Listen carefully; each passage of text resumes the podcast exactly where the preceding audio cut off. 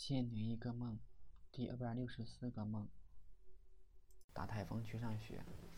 有天我跟小强一起去上学，刚出村头就感觉今天的北风特别大，我们几乎寸步难行。突发奇想，如果不在地上走，而是在天空飞，那是不是就没有风了？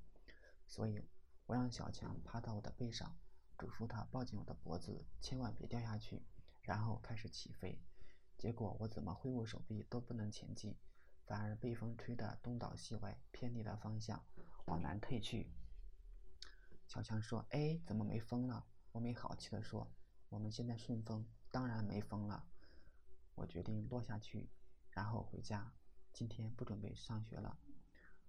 最后，我们落在距离村庄几百米的田地里。我俩艰难地沿着公路回到了村子。这时天已经黑了。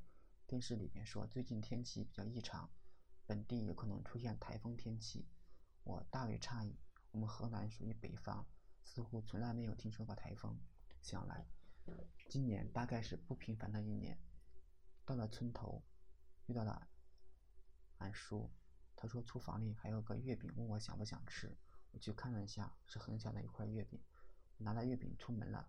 我对小强说：“今天晚上睡我家吧。”他答应了。我就背着他回我家，路上很泥泞，还有邻居家猪拉的屎，混合着猪猪尿，还有猪蹄印，感觉很恶心。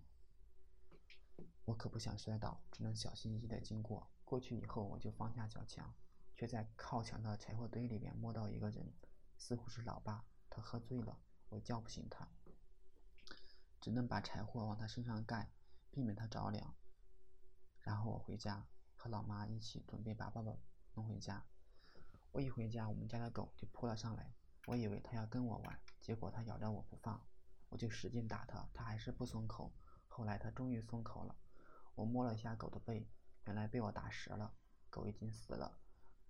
妈妈说了老爸的事情，老妈很恼火，她说小康要结婚了，平时也不怎么来往，快结婚的时候在街上遇到老爸才打招呼，真是的。老妈对老爸喝酒很不满意，说让他死在外边好了。不过还是跟我一起把老爸弄了回来。后来老老妈说，老爸一身酒气，脏兮兮的，还要亲他，真是恶心。我不知道如何回话，只能沉默。梦里的小康应该是舅舅的儿子鹏飞，舅舅死了，就不怎么来往了。后来舅妈入赘了一个男的，还住在原来的地方。鹏飞结婚的时候，请老爸去做水电，这男的不怎么管事。老爸感觉他太懒了，整天睡觉，没有眼色。